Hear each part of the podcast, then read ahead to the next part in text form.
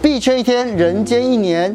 二零二一年下半年，比特币一度腰斩，到底现在还适不适合进场呢？加密货币世界不是只有高风险吗？嗯，我们也可以把风险对冲掉。你真的很懒，什么事都不想做，什么事都不想看的话，我建议就是做比特币跟以太币的切套，因为它再怎么样，它也有差不多六趴到十几趴、十五趴左右。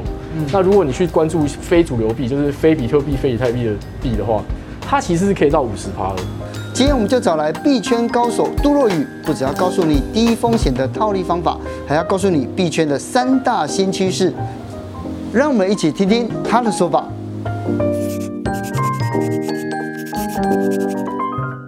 小路，我们三月的时候有讨论过的那个加密货币嘛？嗯。后来你的朋友他们到底怎么样？有 投资的这些朋友们。我的朋友就是我，就是一路惨赔啊。其实也没有真的好像抓得懂。这个虚拟货币上冲下洗的趋势，尤其是最近又看到看到很多新闻，像是中国政府他们完全禁止加密货币的交易。哦，对。然后美国的证券交易会，它也加强监管它，所以在想说，是不是这是一个大利空啊？这个监管其实也要看啊，像中国常常说中国监管它真的会造成很多的利空，但是我们看过去，我们有一张表在统计说中国之前。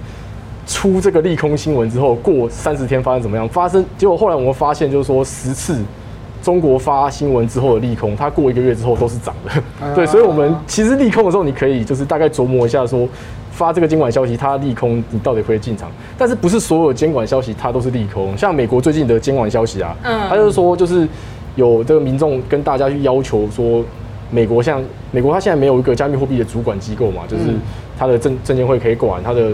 国税局可以管，甚至海关也可以管，然后谁都可以管。那他们要求就是美国成立一个专门管加密货币的机构，或者是，或者是就指定一个机构来管。那这个东西如果真的有人来管，那以后有可能就会合法。那这是一个超级大力度。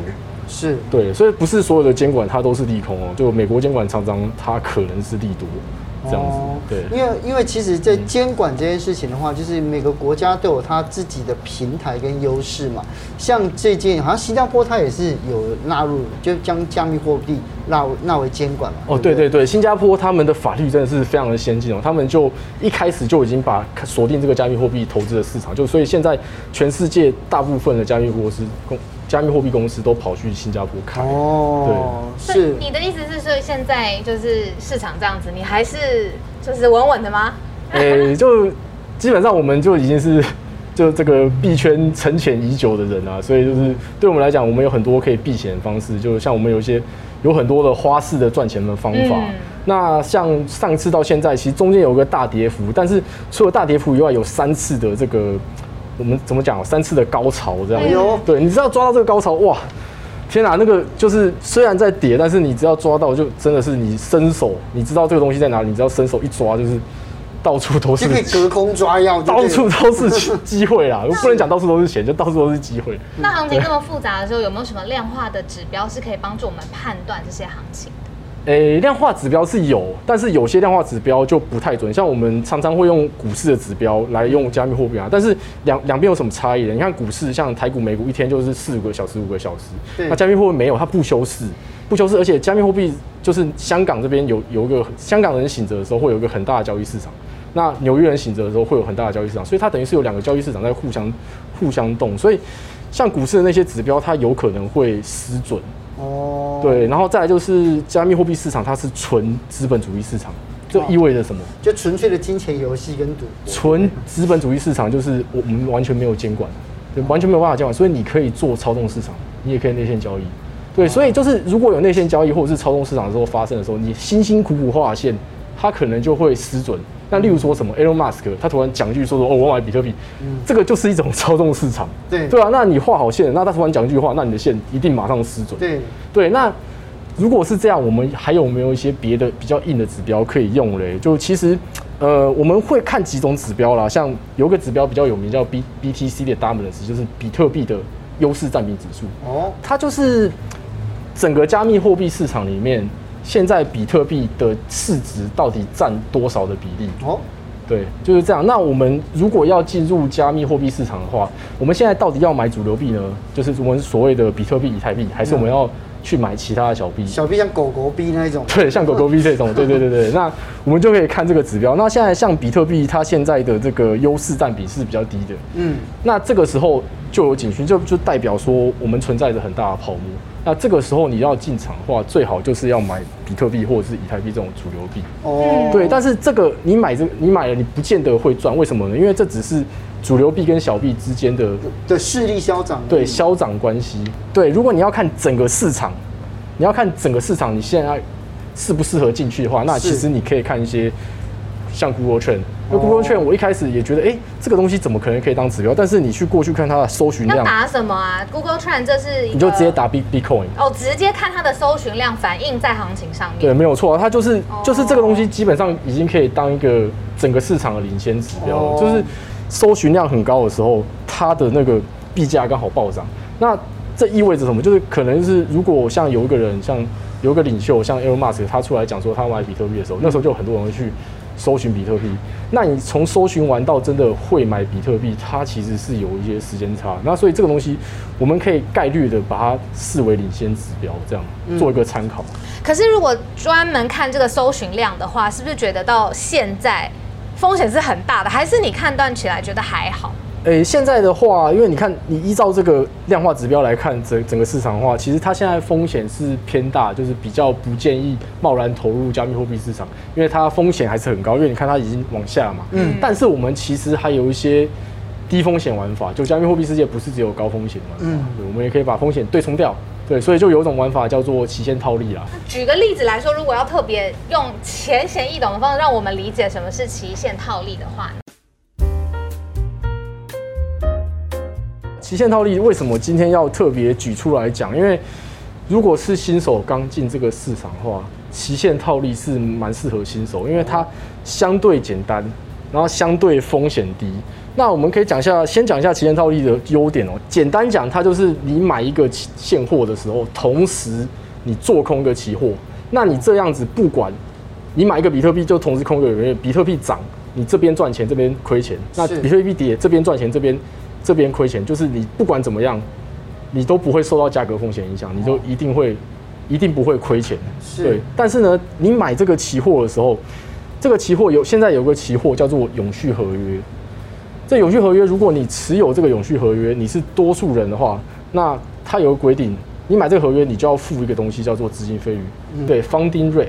那这个资金费率是什么？它就有点像你买股票。隔夜，那他跟你收隔夜费这样子。那隔夜费是给谁？是给少数人那一方。嗯，这规定好，必须要。这边规定好，所以如果你买买这个期货，你是多数方的话，那你就要去看说他下一次资金费率多少。如果你不想付，你就把你就把它撤掉。嗯，对。那我们反过来讲，我们其实可以去套这个资金费率。对，基本上就是这样子。那资金费率它还是它就有一个优点了，就是它可以穿越牛熊的获利，你就可以一直去吃这个资金费率。但是它还是有一点小风险，就是说。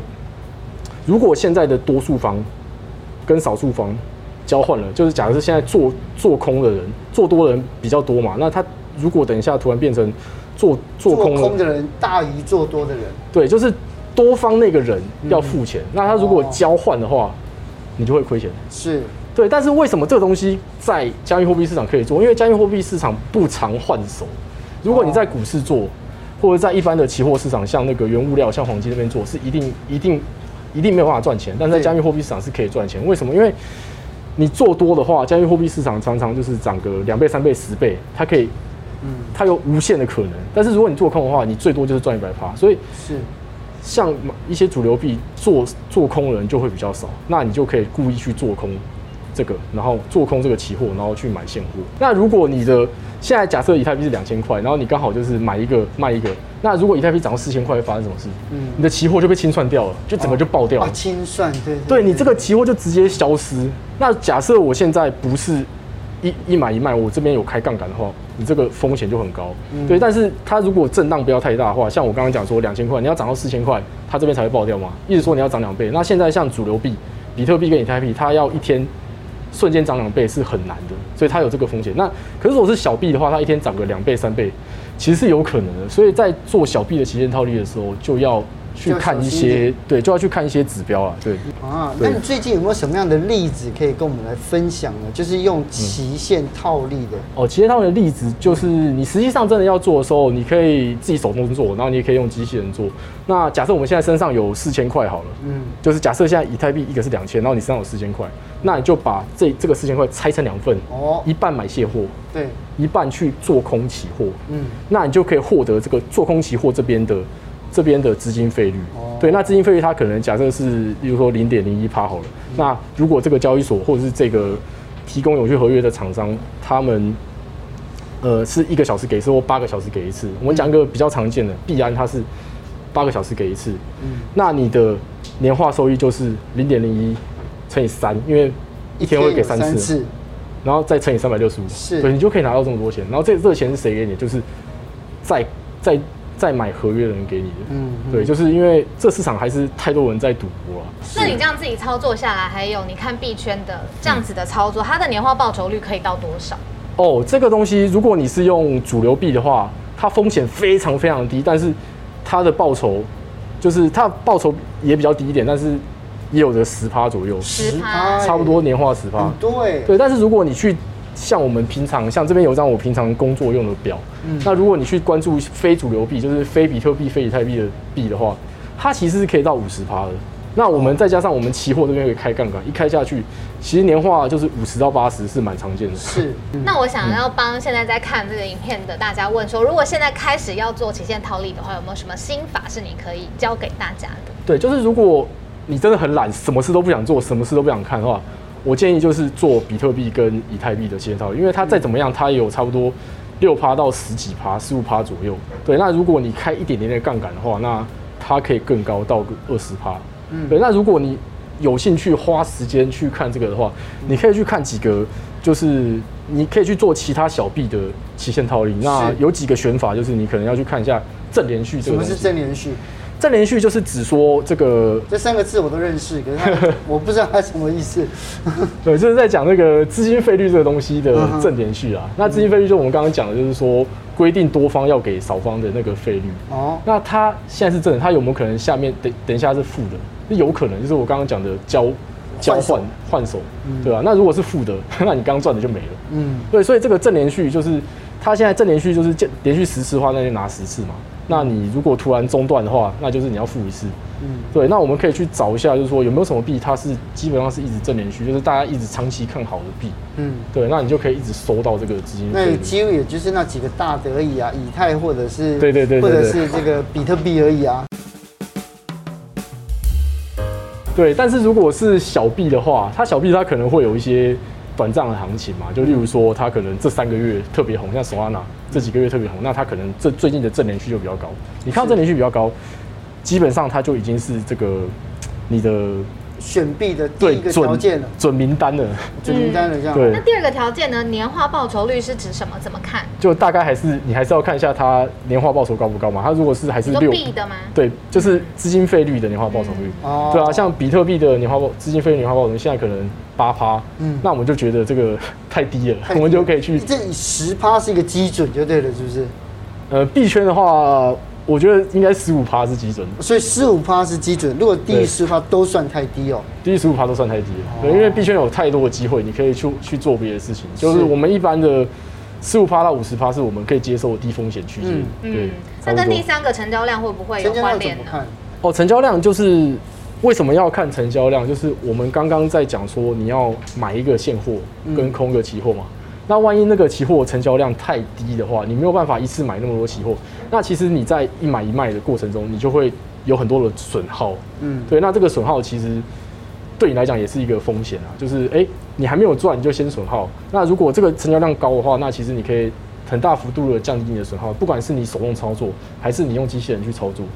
都是对。如果是这样看啊，这个期限套利要成交量到底要多少以上再看才比较安全或比较准确？这个比较安全的话，我建议是像日成交量最少要十个 million 以上，你比较容易去做就是空合约这个动作。嗯，那像如果我们看比特币跟以太币，他们都是 billion 以上的成交量，就是三个 billion 两个 billion 一天全球成交量。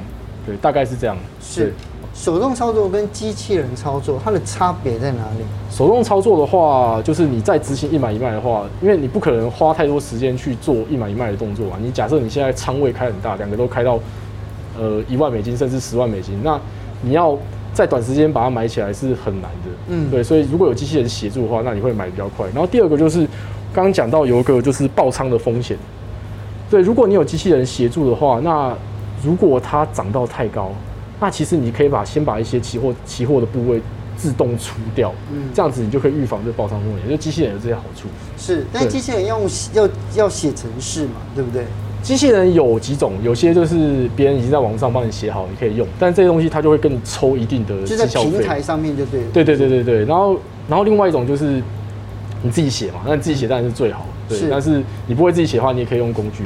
嗯、那可是你用工具的话，就有一些缺点喽，就是 工具，因为你看哦，它是一个工具，嗯，它已经是架在这个永续合约提供商，是，就是你可以想象说，我们在券商上面加一个机器人，嗯，那你机器人如果内格或券商内格，或是机器人跟券商中间的沟通不够好的话，哎、嗯欸，这都是风险。就是如果现在突然暴涨，一堆人在用这个交易所，嗯，那交易所就内格了，然后交易所内格就导致你机器人也内格，然后你就。你东西又是在机器人上面，嗯、那你这样子有可能你就出不掉你的期货，然后你就爆掉了。所以平台的那个的风险，就是或者是机器人的风险，就是这个时间差这个 lag 而已吗？呃，它有可能会跑路。我讲一个很有趣的，就是加拿大它有一个交易所叫做 Quadriga，就是四边形交易所。嗯、这个交易所它是加拿大第二大的交易所。有一天他们那个交易所就发一个声明说：“哎、欸，那个我老板死掉了。”哈，老板死掉了。他就说：“哎、欸，我老板死掉了。”然后那个我所有这交加密货币交易所的私钥，就所有的钱都掌控在老板身上。然后老板死的时候，没有人对，没有人可以拿钱回来，钱都不见了。就哦，我们没有办法，因为他死掉，我们不知道。好高，这个风险太也太太个人。对，但是他有没有死掉？就是他都不相信他死掉，你知道吗？对啊。这件事最近被拍到 Netflix 上面了，就是加拿大那个时候很多人聚集起来去抗议，去肉搜到底这个老板是谁，就是去抗议说不行，你要。请那个加拿大检方开棺验尸，说里面到底有没有人死掉？嗯、这件事，因为为什么？因为他在死掉之后的一年，有人发现他在夏威夏威夷旅行啊，这个就对对对，就是对对对，怎么会？嗯，哇，怎么会这样？就根本是卷款潜逃啊，这有可能。你看，听你这样说，币圈其实会发生很多不同的事情、事件，而且有不同的趋势。对，非常。不过，硬要统整起来的话，最近是不是刚听你说有三大的热潮是现在大家可以掌握的？哦，对对对，这个热潮真的是哦蛮不错。我先讲一个，应该大家都听到，就是 NFT 的热潮。哦，这个这个，我最近接到一大堆邀约，但是我就觉得，就这道，因为我不知道它是什么东西，所以我就一一婉拒这样。对，NFT 这个其实也没有人知道它是什么，它就是一个很玄的东西。啊、那 NFT 我大概简介一下，就是其实它二零一七年就有了。哦，对，但是二零一七年的 NFT 它就是纯粹卖图片，那卖图片你就。其实你就也只能就一张图片，我跟你讲，我要卖你一万块美金。对啊，那这个上当的人其实不多嘛，就是哎、欸，我买到可以干嘛？真的就只能挂挂在墙上，就没有什么太多的价值。对啊，对，然后再接下来就是出了一个比较刺激的玩法，就真的有点像我们去 C 位买那个卡牌啊。卡牌包，你买的时候你知道是卡牌包，你要拆开来才知道你是什么卡。拆开来，你看三张都三星的。对，对，没错。如果你拆到五星的，你就可以卖很贵。所以那个时候就是有这个盲盒，或者是叫扭蛋 NFT，在今年大概四五月、三四五月的时候出了这个东西。嗯，像那个时候有个蛮红的，就是 NBA 的卡牌包嘛。那你撕开里面如果是好的卡牌，你拿去转卖就可以，在在这个有网络效益的状况下，你可以。这是实体的东西还是数位封包那种？数位，数位的。对对对，都是数位的。那个时候就有人在批评说：“那你这个就只是买图，你买完图没有用啊？那我们有有没有办法让它变成有用的东西？”就有人想到说：“啊，那我们这个东西有没有办法像像宝可梦这样？哎，我们买一张卡，然后它真的可以对战，那我们对战之后可以赚钱。”嗯，对。那那个时候就有人提出这个游戏的概念。那甚至我们把 NFT 不不见得可以做成，不见得只是那个，就是像宝可梦这种东西，有可能它是装备。哦，对，那我们就可以买卖装备。那买卖装备，这个装备世界要有钱嘛？所以就有人出了一个，就就就有很多人开始出游戏。那游戏这个东西叫我们在区块链里面叫 GameFi，GameFi、就是你去玩这个游戏，你还可以赚钱。嗯、这个东西叫做 Play to Earn 的机制。对，那那个时候就蛮有趣的，就有一个游戏要上架，它有上 NFT 跟这个游戏的世界币嘛。那那个时候上这个币的时候，他们是用抽签的方式，它有点像我们股票抽签。那那时候很有趣，就是 刚好遇到那个台湾那个八方云集股票要上市。是。那台湾云的这个八方云集的股票，你上市的时候抽的成本大概是十七万嘛？嗯。你抽到现赚两万五，对，这个是很不错。那对。